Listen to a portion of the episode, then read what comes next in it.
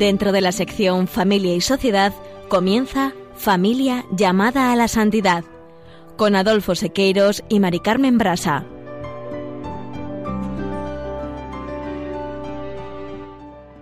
Muy buenas tardes, queridos oyentes de Radio María y familia Radio María. Bienvenidos un jueves más al programa Familia llamada a la Santidad. Muy buenas tardes. Hoy es un programa muy especial, queridos oyentes. Presten atención. Y con una invocación en nuestra mente al Espíritu Santo, comenzamos la andadura de este programa 208.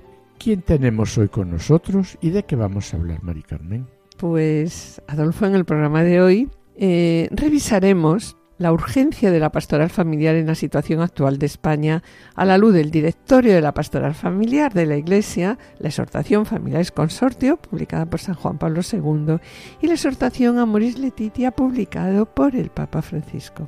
Y para hablarnos de la urgencia de la pastoral familiar, hoy tenemos la suerte de contar con la presencia de quién, Adolfo, aquí con nosotros. Pues de don Antonio Prieto Lucena, obispo de la diócesis de Alcalá de Henares, a quien aprovechamos para darle nuestra bienvenida y agradecimiento. En la sección Esposos en Cristo Hemos tomado como referencia el libro de Juan de Dios Larruy Granados, Esposos y Santos, Diez Caminos de Santidad Conyugal. En esta sección, Juana Julio y Pablo Sequeiros se ocuparán hoy del matrimonio de Raisa y Exmaritén, que constituye un ejemplo de fidelidad incansable en la búsqueda de la verdad y la fecundidad espiritual.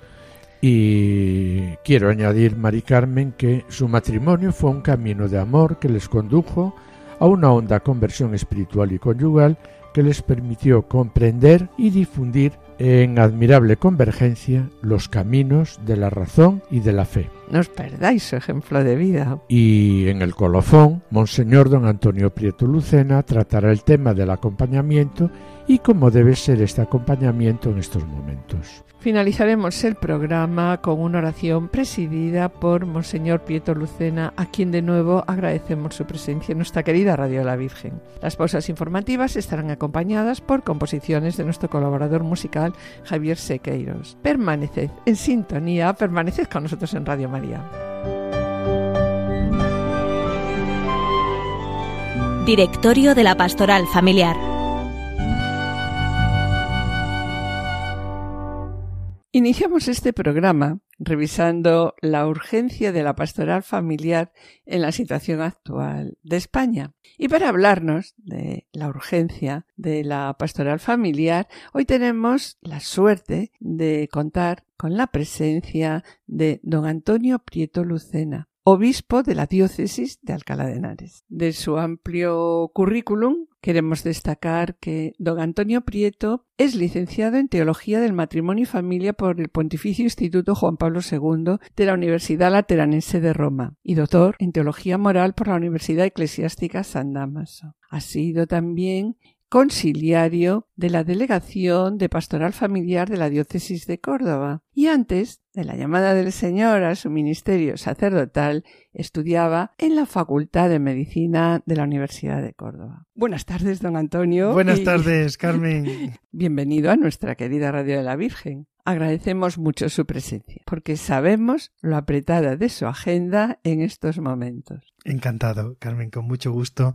de, estar con vosotros en este, en este rato de, de, ondas de, radio y además la radio de la Virgen. Monseñor, como indica la familia es consortio, el directorio de la pastoral familiar y la exhortación a Moris Letitia, uno de los primeros puntos a tener en cuenta en el desarrollo de la pastoral familiar es que ésta debe ser realista. Y por esta razón, en el primer capítulo de ambos documentos se habla de la situación de la familia, y bien siendo preocupantes las sombras sobre la situación de la familia que señala la familia Consortio en el año 81 y el directorio de la pastoral familiar en el 2003 estas nos recogen el fuerte deterioro que padece en estos momentos la familia y que destaca la exhortación a Moris Letitia en el año 2016. Queríamos preguntarle, ¿cómo es contemplada la familia cuando se publicó en el año 2016 la exhortación a Moris Letitia? Y a día de hoy, ¿cómo podemos calificar esta nueva situación de la familia en España? Me parece interesantísimo este encuadre eh, entre eh, Familiares Consorcio, que es un documento que viene después de un sínodo sobre la familia, y, y, Amoris Leticia, que viene después de dos sínodos sobre la familia, y entre estos dos importantísimos documentos, el directorio de la pastoral familiar en España creo que encuadra muy bien esa pastoral que tiene que ser realista, como tú aludías, Carmen. Y efectivamente se ve un deterioro grande en la situación que tiene que vivir la familia cristiana, que siempre cuenta con la fuerza del sacramento y la presencia de Cristo, pero que tiene que afrontar, afrontar dificultades sin duda.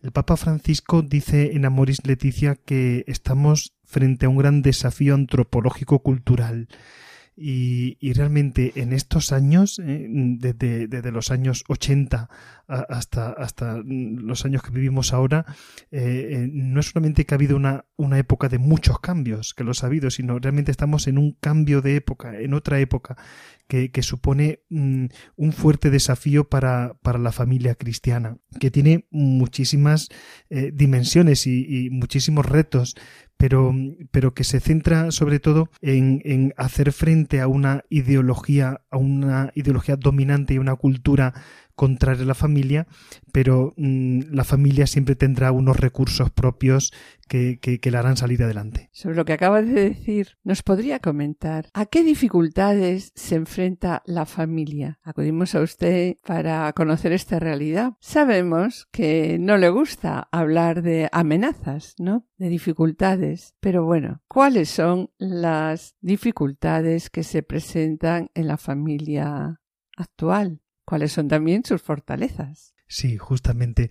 Eh, mm, eh, en Familiares Consorcio hablaba de luces y sombras de la familia. Mm. Eh, es curioso ver ese deterioro porque en Familiares Consorcio ya se hablaba de demasiada independencia de los cónyuges, dificultades en la transmisión de los valores a los hijos, eh, cómo crecía el número de divorcios, la plaga del aborto y la esterilización, la mentalidad anticonceptiva y un concepto de libertad como autoafirmación egoísta. Bueno, pues si, si, si damos eh, un paso adelante y vemos a Moris Leticia, ya ahora se habla de individualismo exasperado. Es decir, lo que comienza a ser como mm.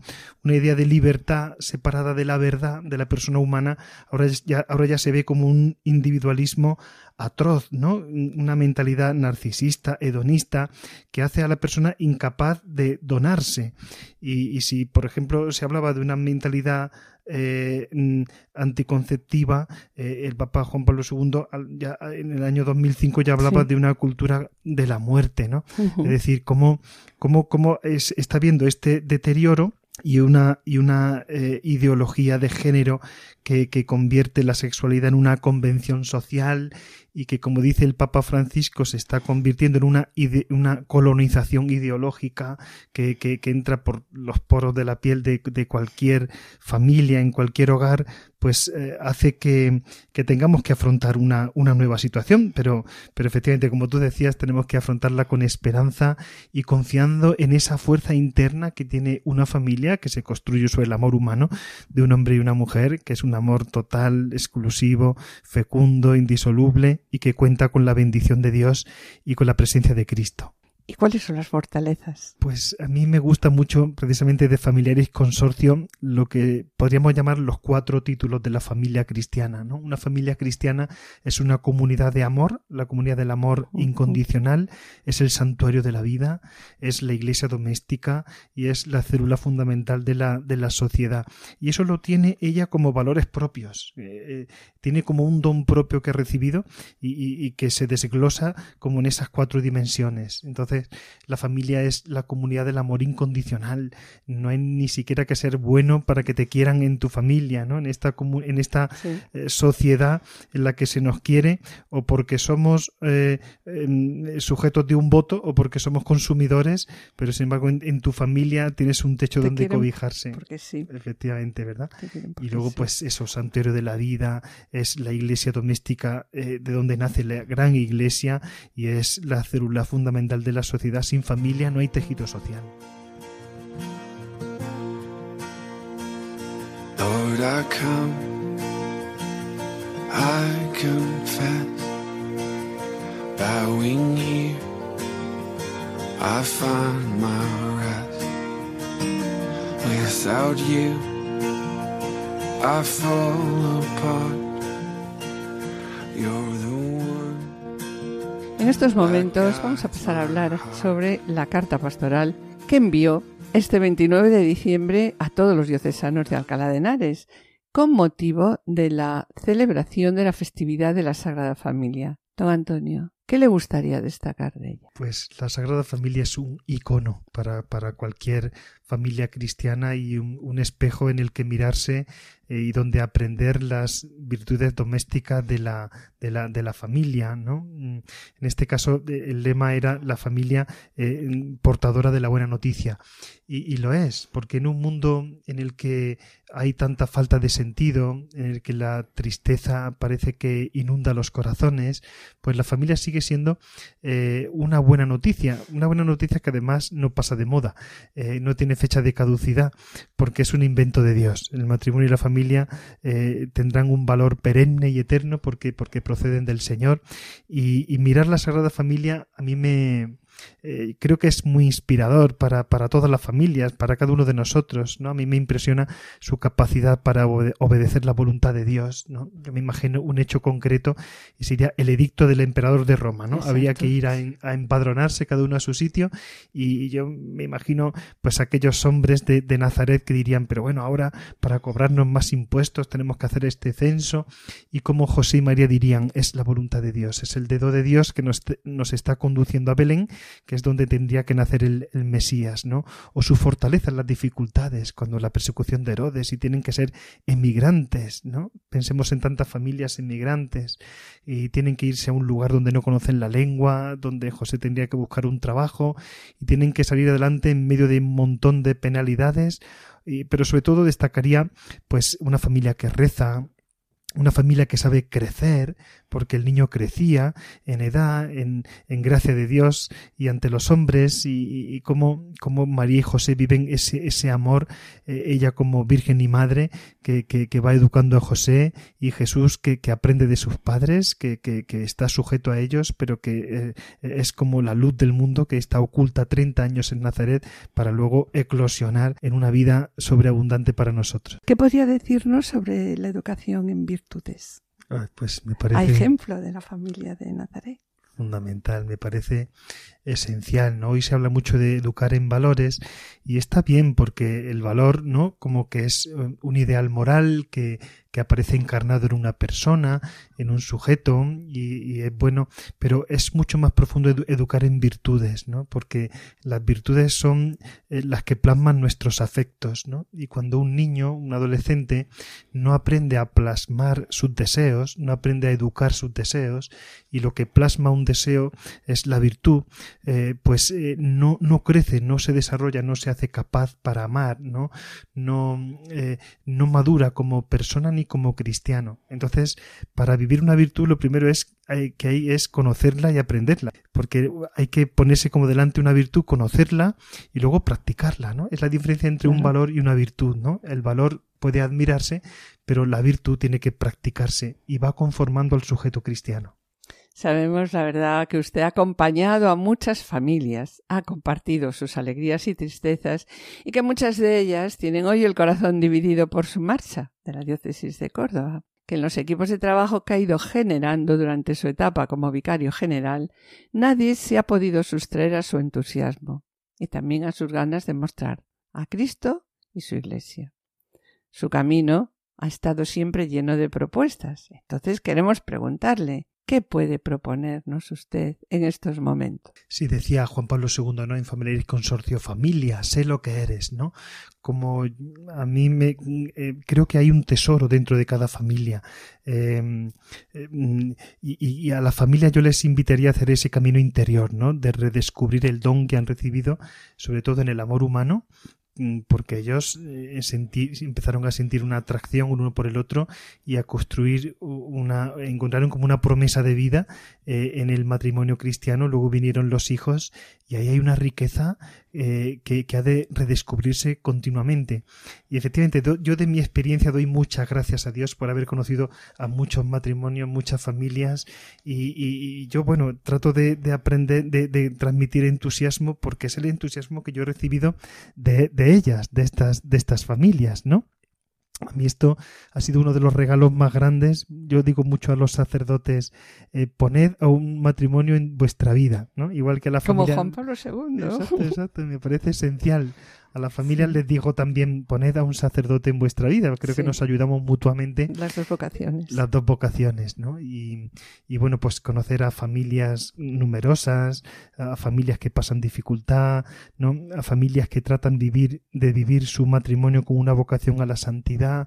Eh, a mí me ha enriquecido muchísimo y, me ha hecho un apasionado de la, de la familia, porque creo que sin familia no hay iglesia y no hay futuro para, para nuestra, nuestra sociedad. Por eso tenemos que transmitir este, este entusiasmo, ¿no? Y no quedarnos en las, en las dificultades, ¿no? Una vez me decían que uno de mis profesores había dado una conferencia y había dicho, ¿cuál es la mejor noticia para la familia que ha ocurrido en el siglo XX? Y la gente se ponía a pensar y dijo, pues la mejor noticia es la película La vida es bella. Y todo el mundo decía, bueno, ¿y esto por qué? Porque es una buena noticia. Porque narra la historia de una familia que vive en medio de las dificultades, en medio de la, de, en un campo de concentración, ¿no? pues, eh, ¿qué decía? Hay peor dificultad que esa, pero esa familia intenta ser fiel, intenta vivir como familia en esas dificultades y resulta que, que, se, que lo consigue. Pues eso es una buena noticia, ¿no? Cada vez que una familia sale adelante, que vive el amor conyugal, que transmite la fe a los hijos, que, que vive con alegría. Yo lo que el consejo que daría es que, que vivan con alegría, ¿no? Por eso es bonito el título Amoris Leticia, ¿no? La, alegría del amor, que lo sigamos viviendo.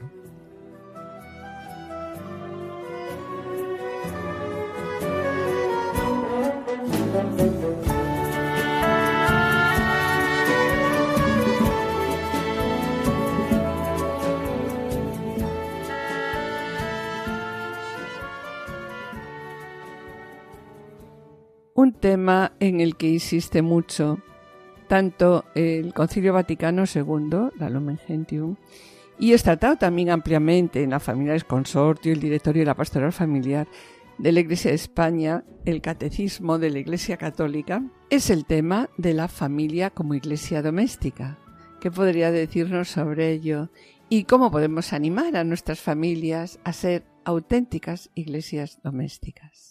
Una iglesia doméstica. Es una expresión muy antigua en la iglesia. San Juan Crisóstomo decía esto, ¿no? A, los, a los matrimonios cristianos, eh, decía familias, haced de vuestra, de vuestro hogar una iglesia, ¿no? Una, una iglesia doméstica. Para nosotros, yo creo que es universal esta experiencia. ¿En qué universidad hemos aprendido a rezar el Padre Nuestro? Exacto. ¿Dónde hemos aprendido a conocer a Dios? Pues nuestros abuelos, nuestros, nuestros padres nos enseñaron, nos pusieron los cimientos sobre los que luego, pues sí, hemos ido aprendiendo más cosas, ¿no? Pero además, perdona que le interrumpa, esas oraciones eh, van siempre acompañadas como esas primeras oraciones con ternura, porque eh, cuando tú rezas por la noche con los niños, pues a la vez que estás rezando, le estás acariciando, ¿no? Entonces eh, va acompañada la oración, el comienzo de la oración, siempre todos tenemos recuerdo de una gran ternura, ¿no? Justo, yo tengo una experiencia de, bueno, de ir a cenar con un matrimonio, ya llegar la hora de acostar a los niños, ¿no? Y bueno, se interrumpía la cena, se acostaban los niños, ya estaban tan, tan cansados, tan dormidos, que su madre les hacía la señal de la cruz, ¿no? Porque ellos ya no tenían fuerzas para hacerlo del cansancio que tenían, no sé, me emocionaba este gesto, ¿no? Lo que, lo que no puedes hacer tú, lo hace tu madre por ti. Y yo pensaba en la iglesia madre, ¿no? Que también nos cuida en nuestras carencias, nuestros límites, pues los completa la iglesia con su maternidad, ¿no? Y sobre los matrimonios cristianos, ¿qué salud diría que tienen hoy en día? los matrimonios cristianos. Hombre, yo creo que la familia cristiana, lo decía al principio, por esa fuerza interna que tiene, goza de buena salud, pero tiene que afrontar unos desafíos que no existían, lo que comentábamos al principio, pues hace 30, 40, 50 años, en este cambio de época, en esta vida tan acelerada, con tanto estrés, donde va entrando ese concepto de libertad como autoafirmación egoísta, que, que nos hace como muy difícil el compromiso, eh, la entrega de la propia vida, eh, el amor hasta el sacrificio, eh, el emotivismo ambiental, pues esos son como, como grandes desafíos, ¿no? Pero yo creo que, mm, ¿qué tendría que hacer la familia cristiana para gozar de buena salud? Yo recomiendo mucho, porque es lo que voy aprendiendo de los matrimonios, asociarse. Igual que dice la, la, Génesis, no es bueno que el hombre esté solo, no es bueno que un matrimonio esté solo. Es, a mí los movimientos familiaristas creo que han sido un don del Espíritu Santo, lo están siendo. Eh, pues estas formas que, conocemos todos, equipos de Nuestra Señora, los hogares Don Bosco, Proyecto Amor Conyugal, es decir, todas mm. estas formas de estar juntos, de, de eh, eh, creo que ayuda muchísimo. Un grupo, tener un grupo de matrimonios creo que es, es fundamental, ¿no? Otro gran desafío es la educación afectivo-sexual. De los niños. Si, queremos que hay que empezar eh, desde la fuente, ¿no? Mm, eh, si no educamos a los niños en, el amor, ¿eh? que en, la, en la vocación al amor, que es la vocación más radical que todos hemos recibido, va a ser difícil que luego puedan vivir como novios y como matrimonios cristianos. Por eso hay que trabajar mucho. la educación es una emergencia una emergencia y, ahí tenemos que trabajar enormemente, ¿no? Luego también la iniciación cristiana, que a veces pensamos que es transmitir unos contenidos como una clase de religión y tiene que tener una línea más catecumenal, en el sentido de que uno va descubriendo al mismo tiempo quién es Dios, la oración, la experiencia de fe, las formas de caridad cristiana, compartir la fe. Tenemos ahí un montón de, de desafíos, el acompañamiento, la oración en familia, decía el padre Peyton, la familia que reza unida. Permanece, permanece unida pues por ahí yo creo que esos son los caminos que tenemos para que la familia goce de buena salud. Después de lo que acaba de decirnos, hay algo que también nos preocupa mucho. ¿Tienen respuesta en nuestras parroquias a los matrimonios con problemas y a los matrimonios en crisis? ¿Tenemos respuesta desde la Iglesia para acogerlos y ayudarlos? Sí, creo que sí. Creo que el directorio para la pastoral familiar en España impulsó mucho los centros diocesanos de orientación familiar y aquí en Alcalá de Henares tenemos uno magnífico, el, Centro de Orientación Familiar Regina Familie. Yo cuando estoy conociendo la diócesis, visitando las parroquias, es muy extraño que en alguno de los sitios que voy visitando no me digan, yo estoy muy agradecido al COF, ¿no? Pues porque allí encontré personas que me ayudaron, mi matrimonio estaba en un momento muy complicado y, fue una ayuda. Yo creo que tenemos que unir fuerzas y crear redes de, de ayuda a la familia, o sea, que una familia con problemas caiga en una buena red, ¿no? Donde, donde se le ayude, donde encuentre pues apoyo psicológico, pastoral, eh, a veces se deteriora la comunión, surgen problemas en la comunicación y hay expertos que, pueden ayudar. Tener un mm. matrimonio amigo ya es una, una magnífica ayuda, pero cuando ese matrimonio es un experto, lógicamente la ayuda es, es mucho mayor. Luego las familias deben de tener, hay que aprender a familiarizar las estructuras parroquiales. Es decir, que, que las familias eh, sean una comunidad de comunidades y la comunidad esencial es la familia. Por lo tanto, que haya familias al frente pues, de la catequesis, al frente del, en, el, en el consejo de pastoral parroquial, eh, o sea, que, y que esas familias sean como, como una red de ayuda a nuevas familias que se vayan que se vayan uniendo, ¿no? Y cuando mm. tenemos la catequesis prematrimonial, pues los novios descubran una fuente de vida. Ahí descubren algo. Los grupos de matrimonios, que se viva la fe en familia, eso me parece esencial.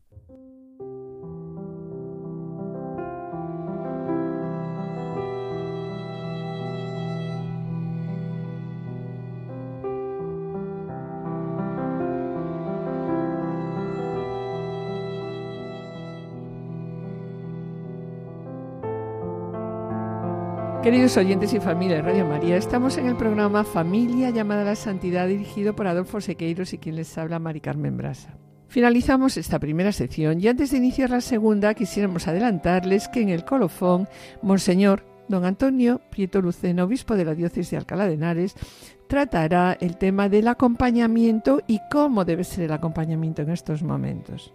A continuación, Damos paso a la sección Esposos en Cristo, en el que nuestros colaboradores, Juana, Julio y Pablo Sequeiro, se ocuparán hoy del matrimonio de Raisa y Jacques Maritain, que constituyen un ejemplo, como les hemos dicho, de fidelidad incansable en la búsqueda de la verdad y la fecundidad espiritual. No os perdáis su ejemplo de vida permaneced con nosotros, permaneced en Radio María.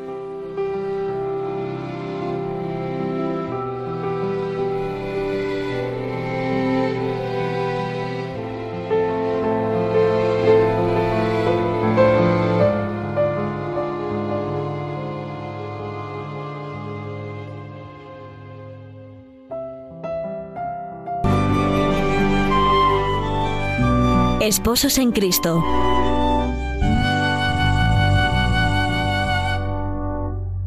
Raisa y Jack procedían de unas circunstancias vitales completamente dispares. Ella había nacido en Rusia, en 1882, en el seno de una familia judía muy religiosa. Su padre, que tenía el oficio de sastre, valoraba profundamente la cultura y pronto comprendió que el ambiente de Rusia no era el más adecuado para la formación de las mujeres, y más si eran judías. Principalmente por ello, cuando Raisa tenía diez años y su hermana Vera algunos menos, la familia decidió emigrar a París.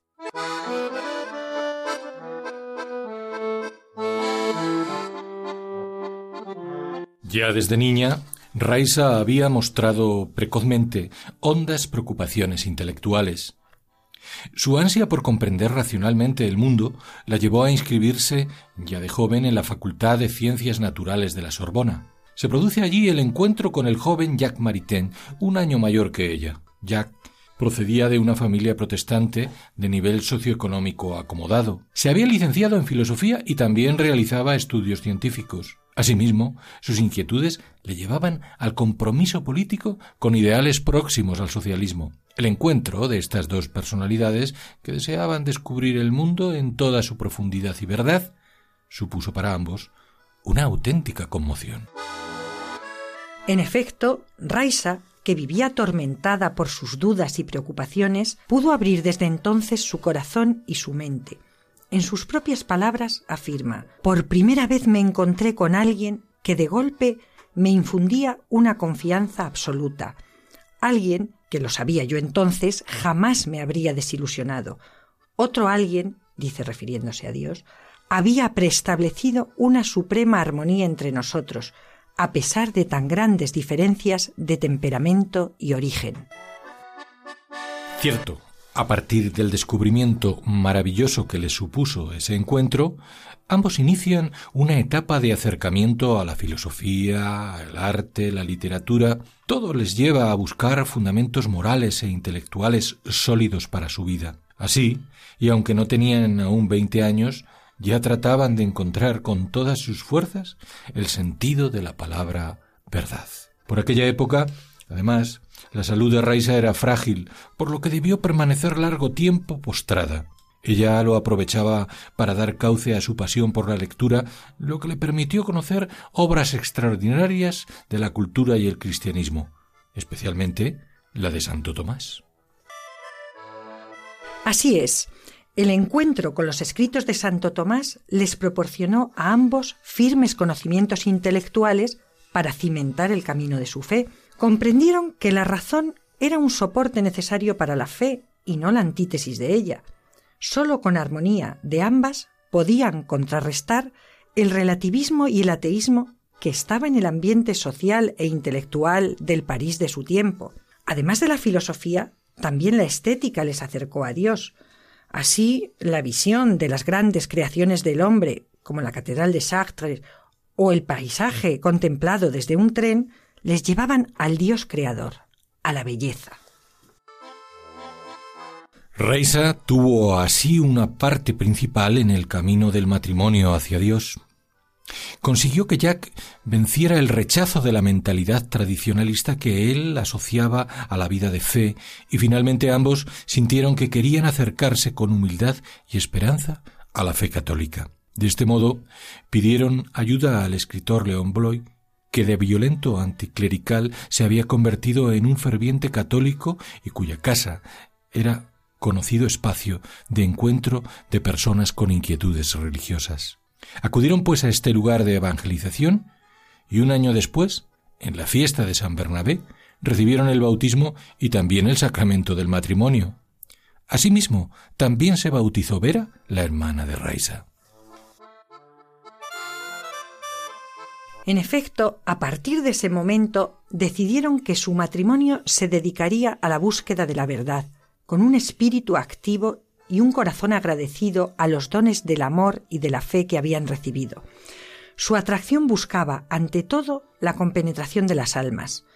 Por ello vivieron la máxima que tanto difundieron después en sus escritos, distinguir para unir, es decir, buscar la unidad profunda del amor basada en la sabiduría y el respeto por las diferencias. Un amigo y biógrafo de ambos, Van der Meer, nos describe ese sentido ejemplar de su vida matrimonial. A menudo, nos cuenta, Reisa y Jacques no tienen muchas palabras para hablar de esa armoniosa riqueza vital vivida en el sacramento del matrimonio. En sus libros apenas aluden a ello, pero yo puedo testimoniar que Raisa nunca ha estado ausente del trabajo intelectual de su marido y que Jacques siempre ha estado en la vida espiritual de Raisa. En la oración, en el pensamiento, en el sufrimiento y en el amor de estos dos seres existió siempre un extraordinario movimiento de ósmosis, aun cuando cada uno tuviera una personalidad bien distinta. Además, en ese camino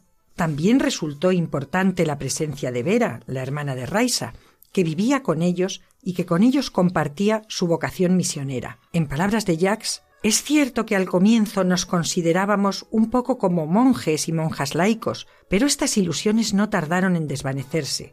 Éramos laicos, comprometidos sin reservas en el estado de la vida laica, y cuantos más años pasaban, más nos sentíamos simplemente tales, laicos como el pueblo llano. Pero aquella pequeña Grey de tres pertenecía a Jesús. Esta vivencia radical de la fe llevó a los esposos en 1912, después de seis años de matrimonio, cuando él tenía 30 años y ella 29, a optar por el voto de castidad total. Fue un sacrificio muy doloroso, meditado profundamente con el padre dominico Humbert Claysac sobre este hecho que hoy nos pudiera parecer contradictorio con la dignificación del encuentro conyugal, Jacques escribe No digo que fuera una decisión fácil de tomar, esto no implicaba la menor sombra de desprecio por la naturaleza, sino que en nuestra carrera hacia el absoluto y nuestro deseo de seguir a toda costa al menos uno de los consejos de la vida perfecta, sin dejar por ello de estar en el mundo, quisimos dar cabida a la búsqueda de la contemplación y de la unión con Dios, y de vender bienes en sí mismo excelentes por esta perla preciosa. Los esposos sintieron, con ese sacrificio, que la fuerza y profundidad de su amor crecería hasta el infinito, según sus palabras, y efectivamente se tradujo en una actividad cultural y religiosa extraordinaria que realizaban juntos. Ella prefería expresar en poesía las mismas realidades que su esposo expresaba en razonamientos, y ambos se admiraban por ello. En su casa, famosos intelectuales reflexionaban y recibían el testimonio del mensaje evangélico, la formación cultural y el rigor intelectual estaban puestos al servicio de la obra de Dios, precisamente en ambientes en los que no era aceptado con facilidad. Como resultado de todo ello, ambos ofrecían un ejemplo modélico de donación mutua. Jacques lo expresa con estas bellísimas palabras. Cada uno puede convertirse en una especie de ángel custodio del otro, preparado y dispuesto, precisamente como debe ser un ángel custodio, perdonando mucho al otro. En otras palabras, cada uno puede realmente entonces dedicarse al bien y la salvación del otro. Raisa murió en 1960 y su esposo le sobrevivió 13 años. Jacques, como un bellísimo regalo de amor, editó el diario de Raisa, y participó en testimonios incluidos en otros libros biográficos.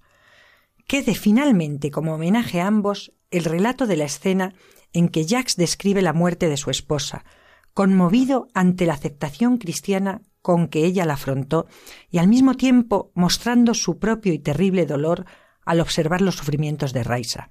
En los últimos días, escribe, estuvo implacablemente destruida, como a golpes de hacha, y sin embargo conservaba la paz del alma, su pasmosa lucidez, su humor, la solicitud hacia los amigos, la preocupación por no cansar a los otros, y su maravillosa sonrisa, aquella inolvidable sonrisa con la cual dio las gracias al padre Riquet después de la extremaunción.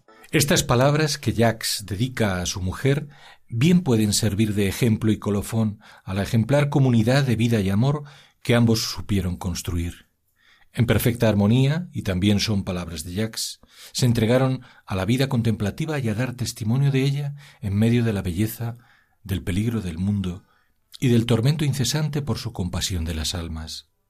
Que una vez más el ejemplo de un matrimonio construido sobre la roca que es Cristo nos ayude en la experiencia diaria de todos los matrimonios de hoy.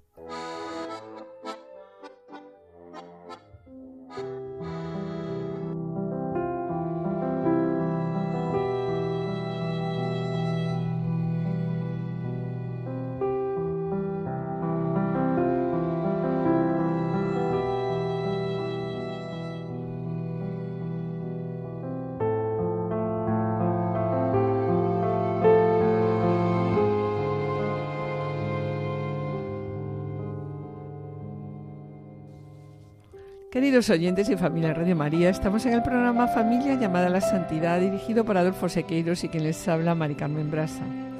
Les recordamos que pueden ponerse en contacto con nosotros a través del correo familia llamada a la santidad o enviando un correo postal a la dirección de Radio María, Paseo de Lanceros 2, primera planta 28024 Madrid, indicando el nombre del programa, Familia llamada a la Santidad. Para solicitar este programa deberán dirigirse ustedes al teléfono atención al oyente 91 822 8010. También pueden escucharlo a través de podcast entrando en la página www.radiomaria.es en Apple Podcast, Google Podcast, Spotify, indicando el nombre del programa, Familia llamada a la Santidad, y podrán descargarlo en su ordenador para archivarlo, escucharlo a la hora que ustedes deseen. Y bien, mis queridos oyentes, gracias por los correos que enviáis al programa. Intentaremos contestarlos puntualmente. Sabed que vuestras palabras son de gran ayuda para todos nosotros, porque nosotros solo somos siervos inútiles que intentamos hacer lo que tenemos que hacer.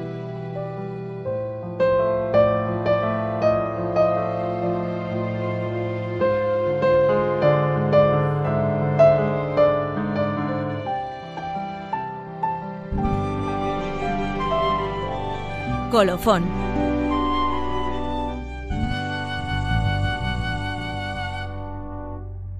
Aunque ya hemos comentado algo, nos gustaría preguntarle ¿Qué nos dice Juan Pablo II sobre la pedagogía del amor? Como que parece que se da por supuesto que todos sabemos amar, ¿no? Eh, yo cuando estudiaba en el seminario teníamos una, una asignatura de filosofía que se llamaba eh, la teoría del conocimiento, ¿no? porque le damos mucha importancia a la razón, si la razón puede alcanzar la verdad o no, eh, mm, pero, pero nos falta una asignatura que sea aprender a amar, aprender a amar, ¿no? O teoría del amor, o filosofía mm. del amor, o teología del amor, ¿no? Creo que es eh, mm, muy importante aprender a amar de verdad, ¿no? A veces se confunde el amor verdadero con, con un sentimiento, con una emoción. Eh, sin embargo, e, el amor es, es, entrega, es entrega de la propia vida, es eh, construir una historia. Todo, todo el amor sabe construir una historia. ¿Cómo nos ha manifestado Dios su amor? Pues haciendo una historia con un pueblo, el pueblo de Israel, que ahora es la iglesia. Pues eh, el amor verdadero supera la prueba del tiempo, sabe, sabe vivir la fidelidad. Y, y, ese amor se construye con un montón de detalles diarios pero que, se basan muchas veces en la negación de uno mismo y saber de salir de uno mismo para, para hacer el bien al otro. ¿no? Es esa comunicación en el bien que es la amistad, la amistad conyugal, que es el matrimonio, y, y, que, y que en, en, nuestros días es absolutamente fundamental, porque existen, es una palabra, decía Benedicto XVI, que se usa mucho y a veces se usa de manera incorrecta, ¿no? Cuando el amor tiene una significación muy concreta. Después de hablar de la pedagogía del amor, según San Juan Pablo II, ¿qué podría destacar don Antonio de la exhortación Amoris Letitia? Qué capítulos le han llamado más la atención y qué podría decirnos sobre la pastoral del vínculo que se refleja y propone el Amoris Leticia. Yo creo que es una exhortación que hay que descubrir. En mis, mis, últimos años como párroco estuve trabajando con el grupo de matrimonio de la parroquia y era, era de una riqueza enorme. Yo creo que un capítulo clave mm, que da luz a toda la exhortación es el capítulo cuarto sobre el amor, el amor conyugal.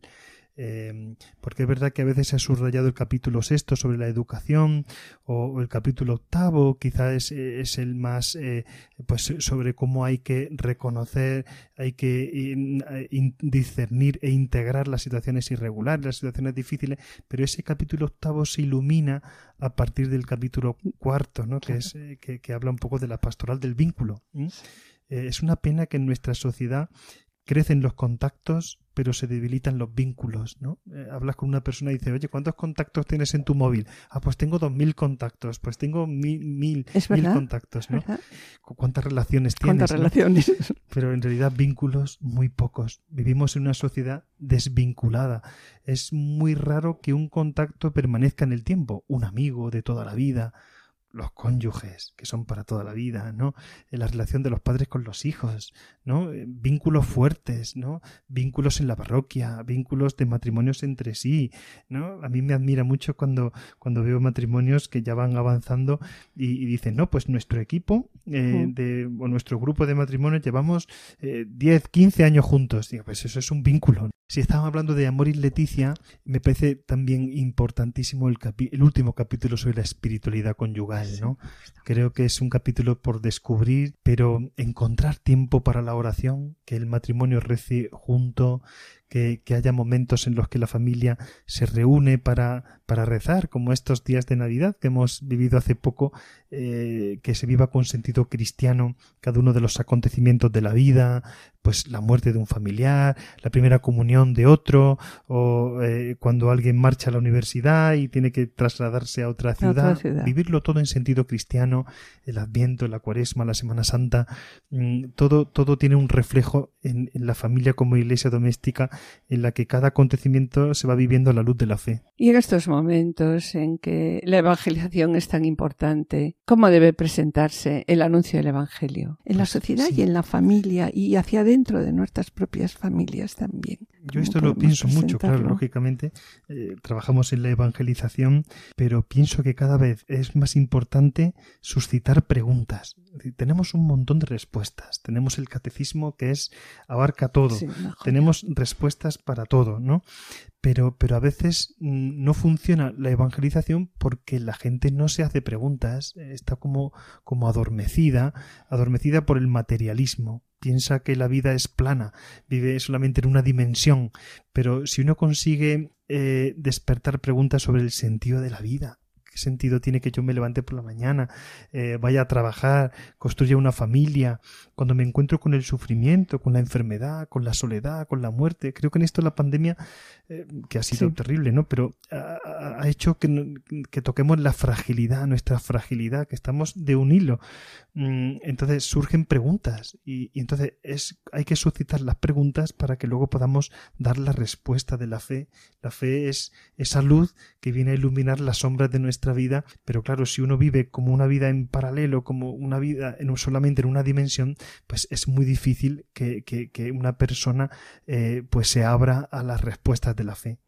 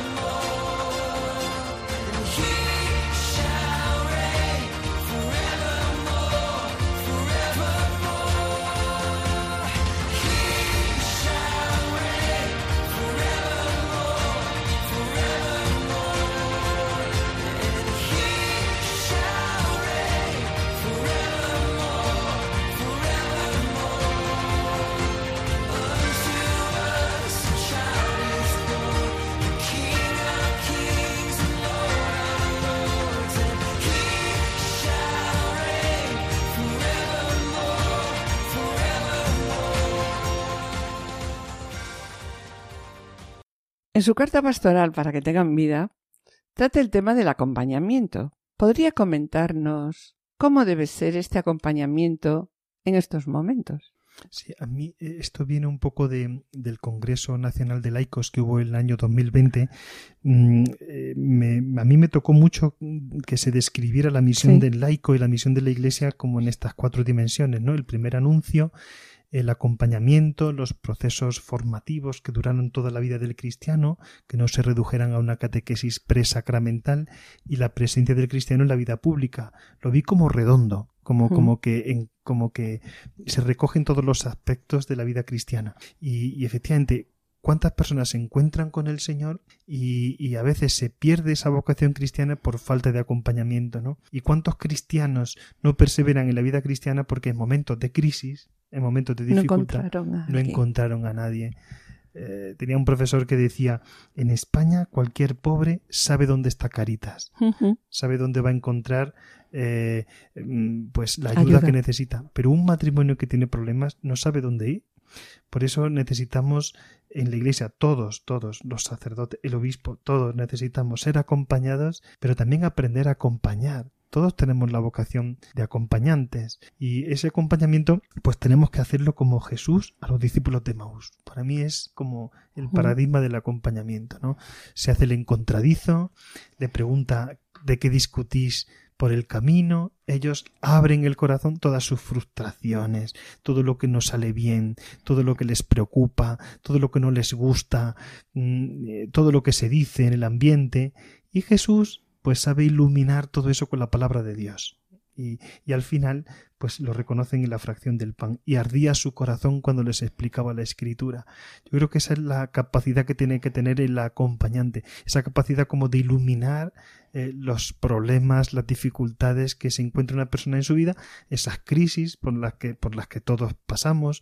El Papa Francisco en Amor y Leticia habla hasta de nueve crisis que pasa un matrimonio, pues desde, el, momento de, de, casarse hasta el momento del nido vacío, en el que ya se marchan los hijos y, y tiene que adaptarse a nuevas situaciones todas esas situaciones tienen que ser acompañadas y creo que es un gran desafío para la Iglesia en el siglo XXI y ciñéndonos más ahora al acompañamiento en la pastoral familiar de la diócesis complutense. ¿Qué podría decirnos sobre el acompañamiento en familia en su diócesis? Bueno, gracias a Dios yo me he encontrado una delegación de pastoral familiar muy consolidada, eh, sobre la que bueno mis antecesores han, trabajado muchísimo, han puesto lo mejor junto con el Centro de Orientación Familiar, pues una delegación bien articulada, con personas muy formadas. Aquí en Alcalá de Henares, desde hace bastantes años se ha trabajado mucho una muy buena formación de las personas, sobre todo pues en la teología del cuerpo de Juan Pablo II, en, en, lo que es el máster o los estudios sobre matrimonio y familia del Instituto Juan Pablo II y esto hace que tengamos muchísimos matrimonios muy bien formados, funcionan muy bien los los eh, eh, grupos familiaristas, por así decirlo, los movimientos familiaristas y, bueno, por poner un botón, un botón de muestra ha comenzado no hace mucho lo que llaman el taller del orfebre. Que ¿Qué es, el taller del orfebre? A mí me ha va a sorprender. Genial, me ha, gustado mucho, ¿no? es un itinerario para novios para novios mm, que se van a casar dentro de dos, tres, cuatro, cinco años, ¿no? Claro, pueden empezar.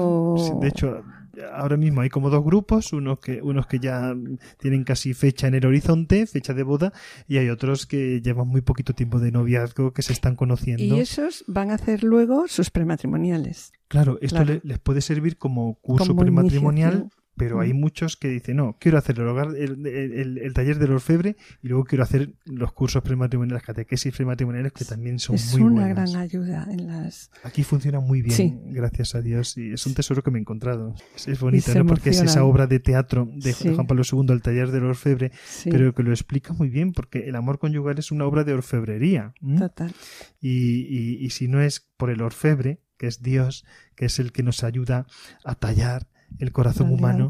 Eh, una persona ¿no? que nos esté escuchando ahora, ¿no? Un matrimonio que, que esté sufriendo o que tenga problemas, pues incluso en educación de los niños, ¿no? ¿A quién tiene que dirigirse? Normalmente los matrimonios suelen llegar al COF a través de sus párrocos. Es decir, cuando un matrimonio tiene problemas suele acudir a su párroco o a algún catequista o alguna persona de referencia que, que, ya tiene, ya conoce de primera mano el COF y le orienta.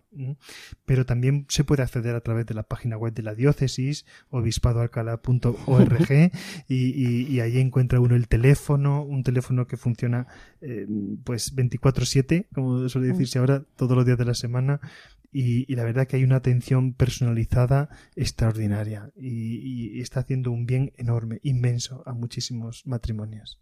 Después de este análisis sobre la situación actual de la familia, sobre la situación del matrimonio cristiano, queríamos hacerle ya una última pregunta que nos transmitiera con una visión de futuro, pero optimismo e ilusión.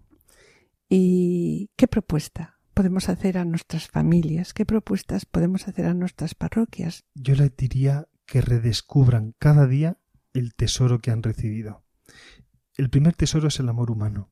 Juan Pablo II nos enseñó a amar el amor humano, porque el amor humano en sí mismo tiene una fuerza enorme, porque es un invento del Creador. Hemos sido hechos a imagen y semejanza de Dios, y Dios es amor. Y cuando un hombre y una mujer se encuentran y tienen una relación amorosa, como es el matrimonio, en el amor redescubierto cada día se encuentra una, una, fuente enorme de esperanza y de alegría. Pero cuando ese, ese, amor ha sido elevado a la dignidad de sacramento en el matrimonio, cuando se ha convertido en un signo visible del amor de Cristo a la Iglesia y de Dios a la creación entera y, y a su pueblo, pues eh, eso significa que es, eh, es, realmente una fuente inagotable de, de, de, amor y de esperanza. Por lo tanto, hay que estar como continuamente volviendo a esa fuente. ¿Eh? Y que la pastoral familiar no es algo que un cura hace con las familias. A veces ocurre lo contrario y para mí eso es la mayor esperanza. Es lo que las familias hacen en la iglesia, porque son sujetos. Sujetos de evangelización. Sujetos de evangelización. No, no son objetos, no, sino que son protagonistas, ¿no? Y a veces son las familias las que nos tiran de la oreja a los obispos y a los sacerdotes y nos dicen a trabajar por la familia, a implicarse, ¿no? Por lo tanto, diría lo que Juan Pablo II dice a la familia, sé lo que eres, eh, la comunidad del amor incondicional, ¿no? Y, y, vive esa presencia de Cristo en medio de ti. ¿no? Eh, yo les digo mucho a los matrimonios, por favor, quereros mucho, haced que funcionen vuestras familias, porque mm. entonces yo creeré que Dios me ama a mí, ¿eh? porque vosotros sois un sacramento, claro. sois un signo del amor de Cristo a la Iglesia, y si sigue existiendo el amor matrimonial, sigue existiendo el amor para mí, el amor de Cristo para mí. Así que ánimo y esperanza. Muchas gracias, don Antonio. Muchas gracias por esta síntesis espléndida sobre la situación actual de la pastoral familiar en el momento actual, así como las propuestas para una pastoral familiar renovada. Sabemos de su generosidad y que podemos contar con usted siempre. Una vez más, gracias por estar hoy con nosotros en esta querida Radio de la Virgen siempre cerramos el programa con una oración. ¿Qué le parece? Muy bien. Que nos la dirija usted. Me parece muy bien. La oración tiene que ser como la proa del barco cuando entra en el puerto. Siempre es lo primero y siempre es lo último. Pues en esta presencia de Dios como estamos, te pedimos Dios Todopoderoso que bendigas a todas y cada una de las familias que han descubierto su vocación al amor, para que las confortes especialmente en los momentos de crisis, de dificultad, que les des esperanza, que las fortalezcas, que hagas de la familia una iglesia doméstica, que la familia cristiana se encuentre siempre confortada por tu amor, por tu presencia y por el ejemplo de la Sagrada Familia de Nazaret. Que cada familia cristiana sea como la Sagrada Familia de Nazaret. Te lo pedimos por Jesucristo nuestro Señor.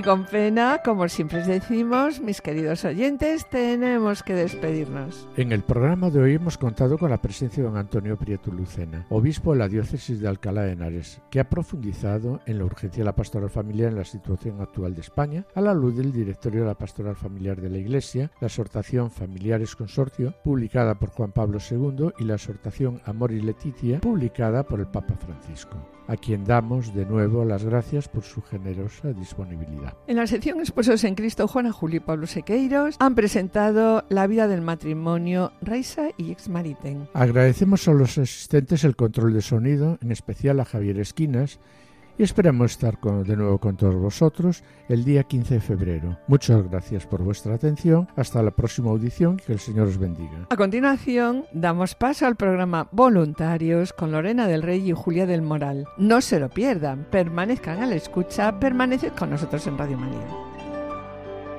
Han escuchado Familia llamada a la santidad con Adolfo Sequeiros y Mari Carmen Brasa.